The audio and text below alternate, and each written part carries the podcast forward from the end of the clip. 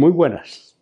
Siguiendo con mi trabajo, hoy traigo unos sonetos que se ocupan de una historia absurda, innecesaria, inútil, pero al fin y al cabo historia. Como veremos.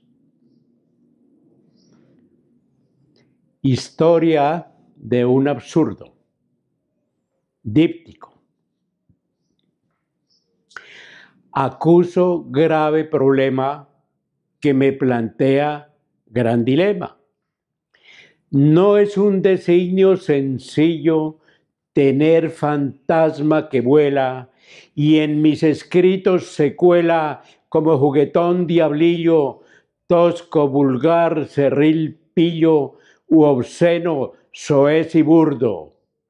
Algunas veces burlesco, otras veces tan grotesco cual atrevido palurdo, duendecillo del absurdo que vive en árbol de acacio y dice llamarse Procasio.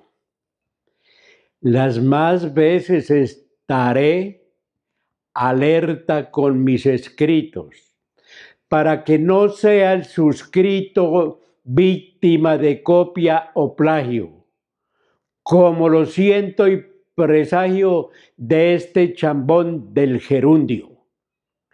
Antes de que él sea proscrito, una parte de su infundio publicaré a condición que no se tome mi espacio, firme su murmuración o impúdica imprecación.